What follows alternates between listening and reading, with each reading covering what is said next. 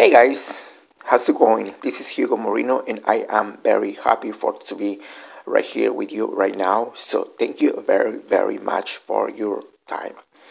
I'd like to share with you some message, um, I'd like to talk about Moses' life. You know, Mos- Moses had um, confirmed God on his life, and he had a great um, I don't know how to say that, but he had a, a great responsibility before God because um, after he he had a call from God, he um, he needed to to work hard, not just in his life, but um, in many things. That the Bible says he went um, into the Pharaoh, and after he made the people free from Egypt, from slavery in Egypt. He led the people through all the wilderness for 40 years. 40 years.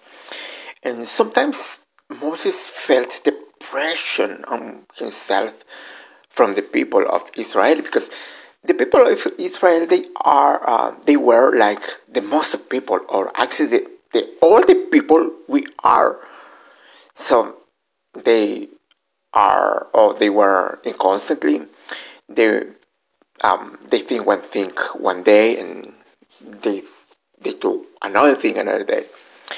So the Bible says so once Moses went before God and say, God, this is not my people. This is your people. And I am very tired for to carry this burden. And Moses said that, God, please pick me up. I want to die. I don't want to still living with these people because they are very hard. They have a hard, um, heavy heart, heavy heart actually. And the Bible says that God told to Moses, Hey Moses, I'll give you a rest I know this is not your people, this is my people actually, but I give you a rest. And you go with your your parents and you're gonna rest with your parents. Um just don't worry about it. i give you a rest. And Moses he got this word from God. So what do I wanna say?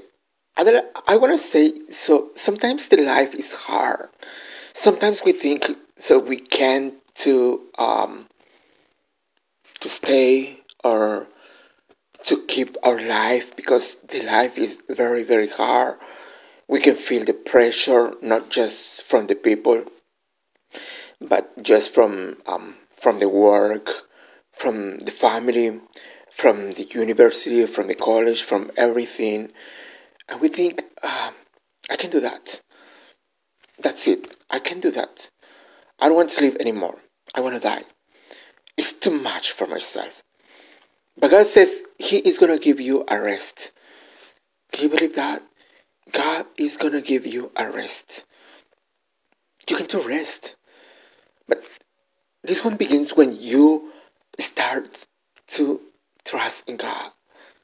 We gotta trust in God. And um, I talk with this one next time more um, more time for how we can to trust in God.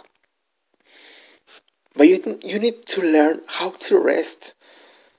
I know the pressure is too heavy. I know that um, the life is not easy.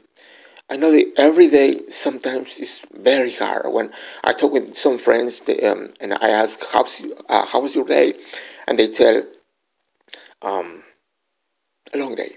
It was a long day day. But God is gonna give you a rest. Just trust in Him. Just expect in Him, like Moses did. And God gave the rest to Moses. He came to accomplish the destiny that God had for him. Alright, thank you so much for your time. I'll see you guys next time. Bye.